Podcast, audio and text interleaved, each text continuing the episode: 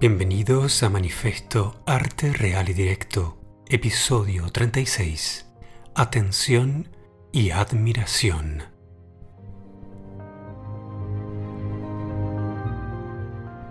Auspicia este programa Siempre Joven Global, servicios y entrenamientos para nuestra calidad de vida. www.siemprejoven.global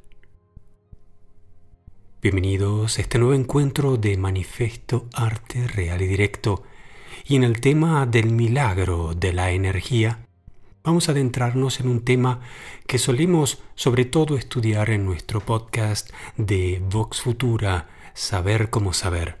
Y hoy vamos a prestar un par de conceptos desarrollados allí para poner un tinte práctico a lo que es el proceso creativo, a lo que es el milagro de la creación en el arte y su aplicación y sus fuertes efectos catárticos en la vida. El milagro de la energía se podría decir que es aquella capacidad que tiene un artista, por ende una persona, de hacer circular una partícula desde un punto hacia otro punto. Ese primer punto podría ser un punto de vista y a ese segundo punto podría ser otro punto de vista. Podríamos decir que esto podría ser similar a la comunicación, donde un punto de vista es una persona que comparte ese punto de vista a través de una distancia hacia un segundo punto de vista, que sería otra persona, que recibe ese primer punto de vista, lo analiza, dice que lo ha recibido, explica qué es lo que ha comprendido de esa recepción, y el punto de vista original puede verificar eh, si lo que ha enviado ha sido recibido y ha sido comprendido de la debida manera. Y después, obviamente, puede repetirse todo eso al revés. El segundo punto de vista puede enviar su punto de vista al primer punto de vista a través de una distancia y la calidad de este intercambio es lo que denominamos arte. La calidad de la comunicación. Cuanto más y mejor uno pueda mover entre un punto y otro, más y mejor energía va a tener. Esto sea a nivel espiritual, a nivel mental, a nivel emocional, como también a nivel físico. Claro que mover algo en el universo físico conlleva un esfuerzo, una mecánica, un modo de hacerlo distinto a mover algo en el universo del pensamiento, de las ideas. Lo que hay que hacer es distinto, pero la mecánica, la idea de la energía es la misma. Bien, en el universo físico, para generar energía, podremos mover una turbina haciendo pasar agua con la hidráulica, podremos mover una turbina haciendo pasar viento en la energía eólica, podremos también transportar la energía eléctrica a través de un cable conductor, podremos hacer muchas cosas, pero siempre que hablamos de energía, se trata del movimiento Mm, de una partícula desde un punto a otro. Ese movimiento puede tener más fuerza o menos fuerza, es decir, puede tener más velocidad y puede tener también más potencia. Obviamente, para mover un auto en el universo físico se necesita una potencia distinta que para mover una licuadora o un microondas en la cocina. Son distintos tipos de energías o potencias de energías necesarias. No nos vamos a poner muy técnicos, pero en el arte pasa más o menos lo mismo. Cuando uno empieza a crear una obra de arte, primero tiene una idea, y hemos hablado de este milagro, donde no se sabe todavía qué es, no es una imagen, no es una palabra, aún no se ve, pero sí se puede saber Y obviamente aceptando esa responsabilidad, el artista comienza a materializar esa idea hasta que se vuelve obviamente una imagen o algo escrito o una música, una danza y en todas sus formas una expresión de la calidad de la comunicación. Será realmente arte cuando logre llegar hacia el espectador de una manera que transmita esa energía inicial. Cuando llega al receptor, cuando llega a quien está percibiendo el arte, debería llegar con esa energía original y entonces produce una catarsis. Catarsis, definición de que desencadena una serie de efectos a raíz de esa energía que se ha transmitido por la definición del arte, que es la calidad de la comunicación. Muy bien. Gracias, Vox Futura, Saber cómo saber podcast, que pueden encontrar en www.oskidaniel.com barra podcasting. También en el episodio de este podcast se encuentran siempre abajo el enlace para poder abonarse sin coste alguno al podcast de Vox Futura y a los demás programas de nuestra casa podcastera.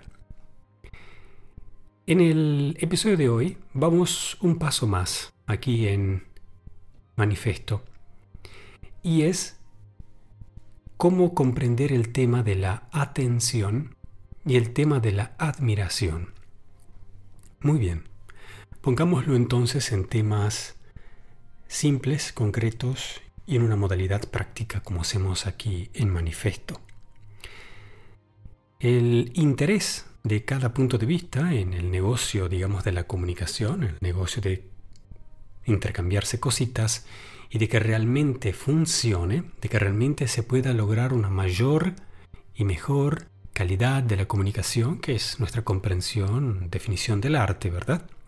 Entonces, cada punto de vista interesado o cada persona interesada en, este, en esta actividad va a estar luchando o va a estar haciendo todo lo posible para obtener la mayor cantidad de atención. Entonces un artista va a querer capturar la mayor cantidad de atención.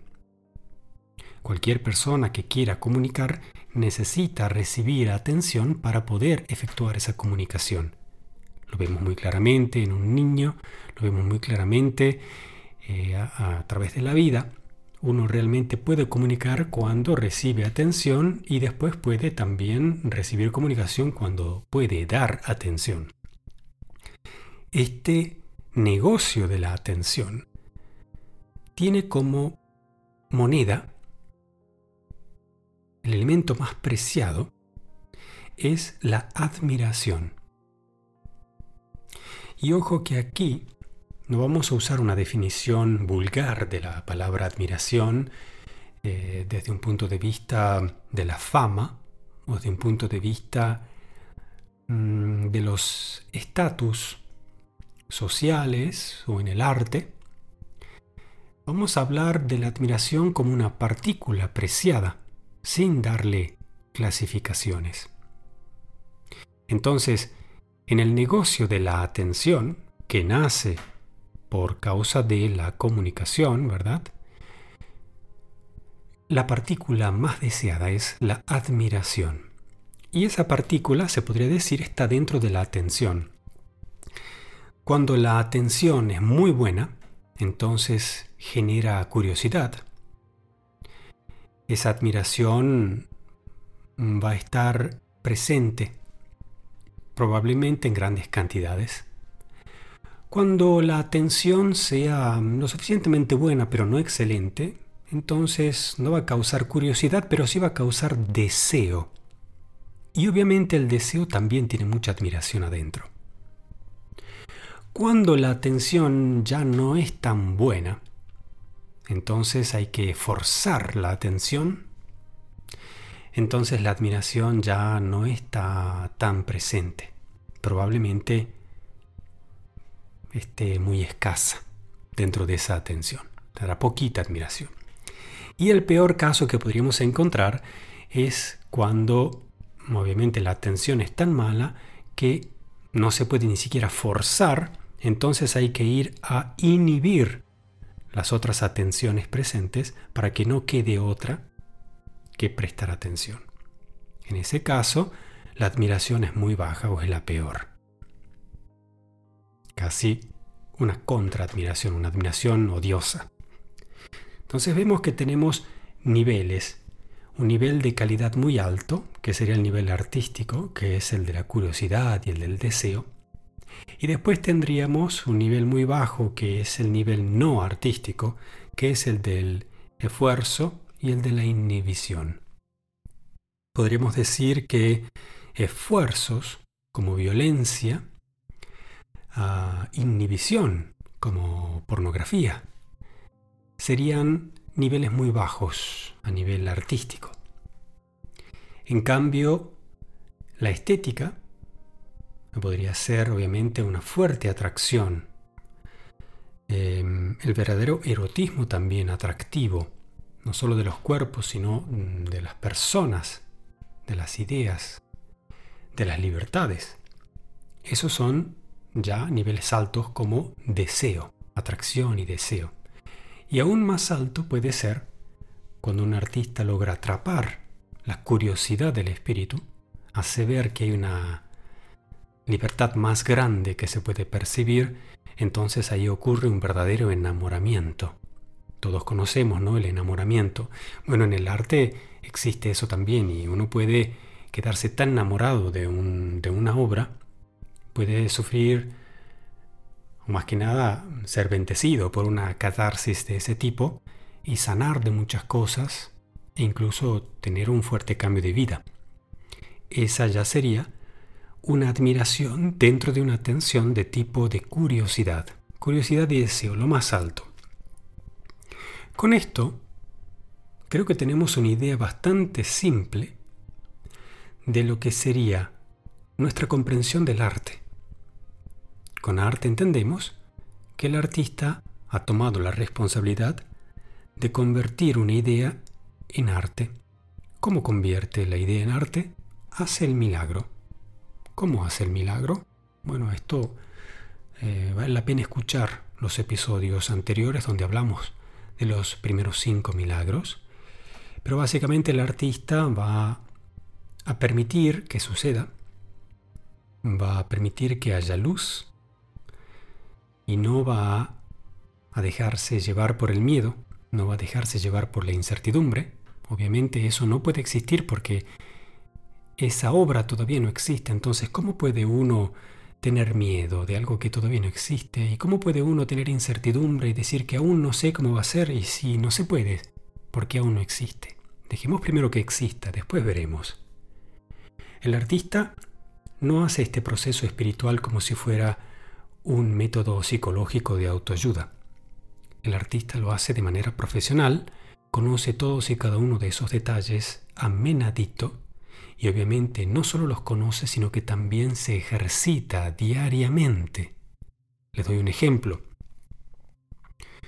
Un músico, un violinista, se ejercita por lo menos cinco horas al día, tanto en sus lecturas de partituras como en la estructura de la digitación, o sea, cómo mover los dedos sobre el puente del violín y también en el ejercicio del brazo para conducir el arco, que es el que luego apoyado sobre las cuerdas va a permitir que la armonía completa pueda ejecutarse. Por lo menos cinco horas por día y uno podría decir que bastan los testimonios de eximios violinistas y también aquellos amateurs que van a confirmar que realmente uno puede practicar durante años y después dejar un par de meses y puede perder obviamente el nivel que tenía. Con lo cual es algo que se ejercita constantemente y que debe hacerse todo el tiempo. No es algo que uno puede hacer y se vuelve profesional hace 10 años y después resulta que sigue siendo un profesional. No, no, no. Tiene que mantener el ejercicio constante. Eso los profesionales, los artistas profesionales lo saben. No vale solo con conocer el proceso, también hay que ejercitarlo y ejercitarlo constantemente. Bien, el artista tiene la responsabilidad de materializar entonces esa obra. Y sabe vencer el miedo, sabe vencer la incertidumbre, sabe cómo dar forma a algo que aún no existe. Y luego sabe cargarlo de esa energía, es decir, que pueda ser transmisible y que cualquier espectador vaya a recibir esa obra y vaya a recibir esa energía que ella transporta. Se producirá la catarsis. Y ese será el arte. La calidad de la comunicación. Habrá entonces comprendido el artista que lo que ha logrado hacer es atraer la atención del espectador. Si lo ha hecho con un alto nivel, lo habrá hecho a través de la curiosidad y a través del deseo. Habrá ganado un alto nivel de partículas de admiración. Este es el proceso que inicia de la nada y que termina en una catarsis, en un negocio de la atención por la partícula de la admiración. Eso obviamente se paga, el artista tiene que vivir, él también tiene que pagar sus estudios y, y también hay toda una industria por detrás. Pero sobre todo, esa catarsis produce futuro no termina simplemente en un intercambio de atención y de admiración. Esa catarsis permite que las personas empiecen, a su vez, a hacer el milagro de imaginar, a su vez, el futuro. La responsabilidad de los artistas es la creación de futuro en la sociedad. Se podría decir que son los líderes, pero no son los líderes que están ahí explicando y diciendo qué es lo que hay que hacer, sino que se dedican a percibir, se dedican a materializar, se dedican a catalizar. Y esto es fundamental, y es fundamental no confundir. El arte en sí, el objeto, es solo un medio la verdadera definición que aquí tratamos es el hecho, es el proceso, es el fenómeno, es el milagro. Es el punto de encuentro donde conviven el universo personal, muy subjetivo, abstracto, espiritual, mental, infinito de un artista. El universo de la persona que recibe esa comunicación, que percibe el arte en su universo personal, abstracto, subjetivo, espiritual, infinito. Y finalmente el universo físico, ese que no es infinito, ese que es bien finito y que está lleno de materia, energía, espacio y tiempo. Ese punto de encuentro se llama tiempo presente y es donde se genera la catarsis. Y es donde también se trafica la atención y la admiración. Queridos amigos, esto es manifiesto, esto es arte real y directo. Y es siempre un placer poder intercambiar alguna experiencia, algunos conceptos, la crema de la crema de los análisis en otros podcasts de nuestra producción, como así también obras de grandes que nos han impactado, que nos han sanado, que nos han inspirado y que también nos han llevado de, de, la mano de la curiosidad y de una inmensa admiración, nos han llevado a estudiar, nos han llevado a viajar, nos han llevado a buscar, nos han llevado a encontrar y nos han llevado finalmente a compartir. Esto que compartimos aquí no es teoría, es práctica, es sobre todo experiencia, la mía y la de cada uno de los que a esta comunidad se suman. Y en este sentido les pido que compartan el podcast. Es la mayor contribución que pueden hacer. También pueden pasar por nuestra página de www.oskidaniel.com barra podcasting y en manifiesto ir a la parte superior a donar y hacer un aporte a voluntad. Allí también podrán inscribirse como miembros de nuestra comunidad para recibir todos los beneficios, inclusive nuestro podcast exclusivo de Tecnologías Plus. Finalmente, puedes ayudarnos dejando una recomendación para el podcast en Apple Podcast y iTunes y unas cuantas estrellas en la plataforma donde sigas este programa. Sin más, queridos amigos, ha sido un gran placer y será hasta la próxima. 早早。